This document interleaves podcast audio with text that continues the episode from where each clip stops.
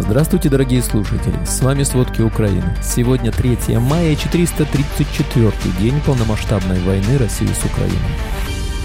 В пресс-службе Путина сегодня заявили, что Украина ночью якобы пыталась нанести удар по Кремлю. Были сбиты два беспилотных летательных аппарата.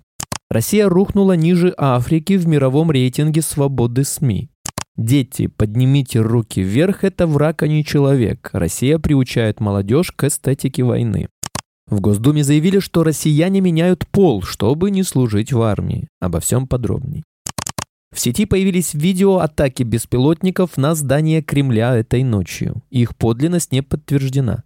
На одном ролике видно падение беспилотника на крышу Большого Кремлевского дворца. Он врезается в купол и взрывается. На еще одном ролике видны последствия прилета пожар на крыше здания. Напомним, в пресс-службе Путина сегодня заявили, что якобы Украина ночью пыталась нанести удар по Кремлю. Были сбиты два беспилотных летательных аппарата, пострадавших нет. Украина утверждает, что не причастна к атакам на чужие территории. Ее цель – деоккупировать свои. В Херсоне в результате обстрела железнодорожного вокзала 3 мая по предварительным данным один человек погиб и еще трое ранены. Об этом заявил начальник Херсонской областной военной администрации Александр Прокудин в Телеграм. Согласно словам Прокудина, также поврежден автомобиль скорой помощи, медики при этом не пострадали. Напомним, что с самого утра россияне обстреливают Херсонщину. В частности, в результате утреннего обстрела гипермаркета «Эпицентр» в Херсоне три человека погибли, четверо ранены. В Запорожье прогремел мощный взрыв, после чего в городе и области объявили воздушную тревогу. Об этом сообщили местные телеграм-каналы. По данным местных жителей, взрыв прозвучал за минуту до включения сигнала воздушной тревоги. Подробности пока неизвестны. В то же время глава Запорожской ОВА Юрий Малашко напомнил, что необходимо сохранять информационную тишину.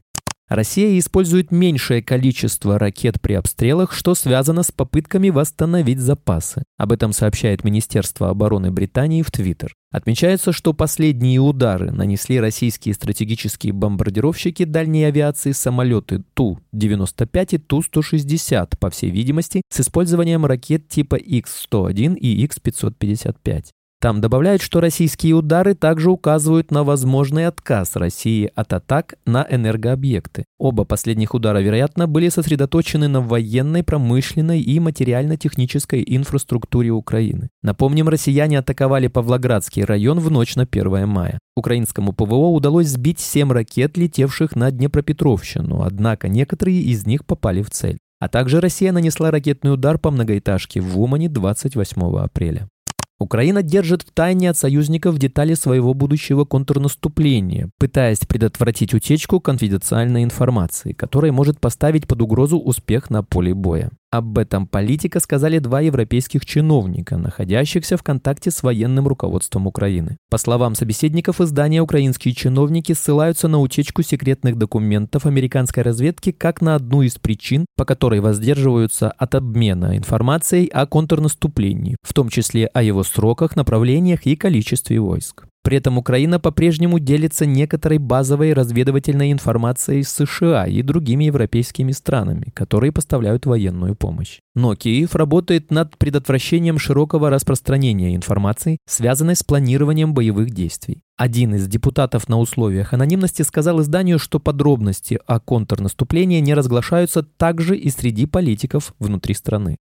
На территории Крыма укрепляет свои способности украинское движение сопротивления. Это производит на россиян удручающее впечатление. Об этом сообщил представитель Главного управления разведки Украины Вадим Скибицкий. По его словам, россияне переместили большинство боевых кораблей из Севастополя на территорию России, в частности в Новороссийск, чтобы избежать их уничтожения на территории временно оккупированного Крыма. Также представитель военной разведки Украины отметил, что до осени 2022 года российские войска не уделяли особого внимания обороне Крыма. Ранее министр обороны Алексей Резников заявил, что Украина возьмет Крым без боя.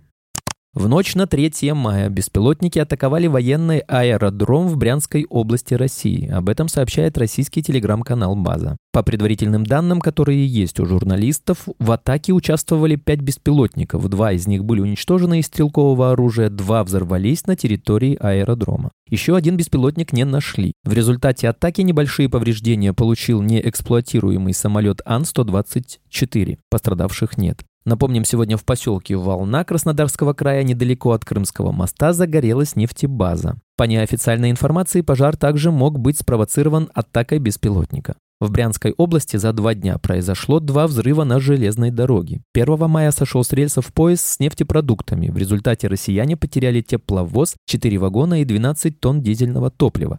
2 мая грузовой состав снова сошел с путей из-за подрыва железнодорожного полотна. Вечером 2 мая на бывшей учебно-тренировочной базе пограничников недалеко от аэропорта временно оккупированного Симферополя произошел взрыв. Об этом сообщает Радио Свобода на странице в Телеграм. При этом издание утверждает, что речь идет именно о базе российских пограничных войск под Симферополем. Радио «Свобода» опубликовало соответствующее фото. По опубликованным фотографиям можно геолоцировать место взрыва. Это бывшая учебно-тренировочная база пограничников в районе Балки Джабанак рядом с поселком Школьное, в нескольких километрах от аэропорта Симферополя.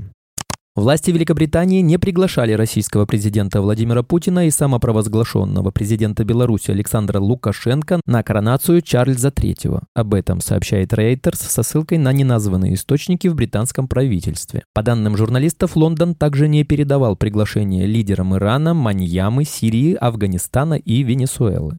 То же время на коронацию пригласили всех глав государств из других стран, с которыми Великобритания имеет дипломатические отношения, а также представителей британских доминионов и заморских территорий. Издание отмечает, что приглашения были отправлены даже высокопоставленным дипломатам из Северной Кореи и Никарагуа.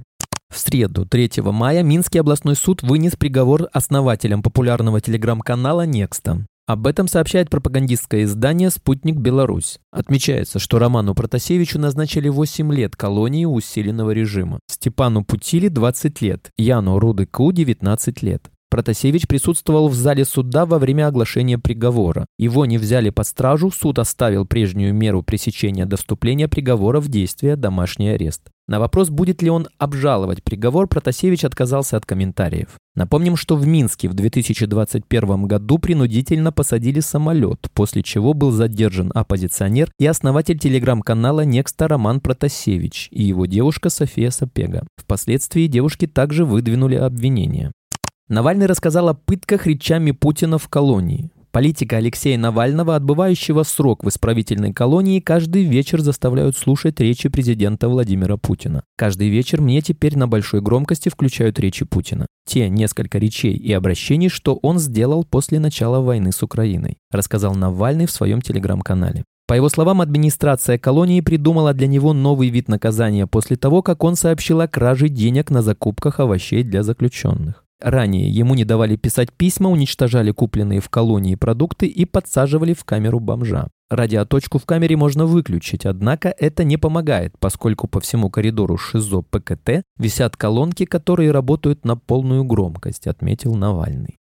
Россия рухнула ниже Африки в мировом рейтинге свободы СМИ. Россия потеряла еще 9 позиций и откатилась на 17 место с конца в мировом рейтинге свободы прессы, который в среду представила международная организация «Репортеры без границ». Заняв 164 место из возможных 180, Россия пропустила вперед большинство стран Африки, все постсоветские республики, кроме Туркменистана, и оказалась в группе государств, где положение СМИ оценивается как очень тяжелое. Война в Украине дала старт заключительной фазе кампании по зачистки российского медиаполя, указывают репортеры без границ. С начала вторжения в феврале 2022 года почти все независимые СМИ были запрещены или заблокированы, либо получили статус иностранных агентов и нежелательных организаций.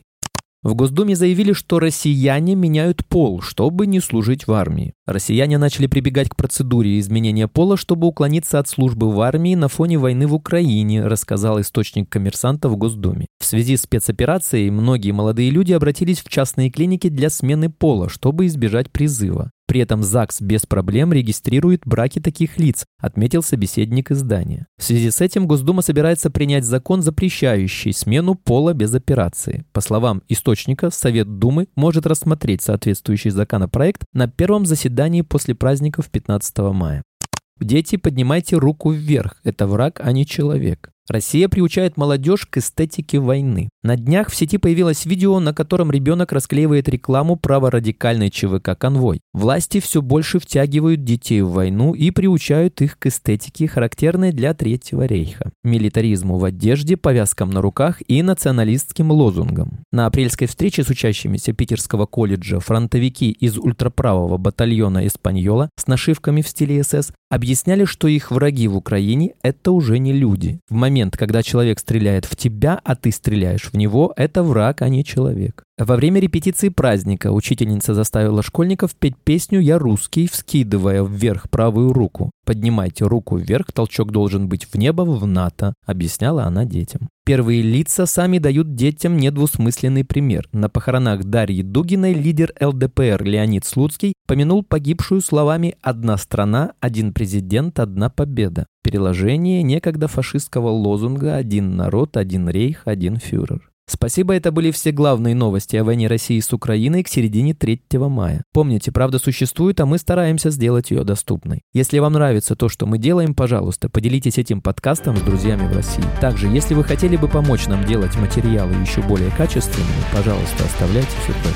Это очень важно для нас и для распространения правдивой информации. До встречи.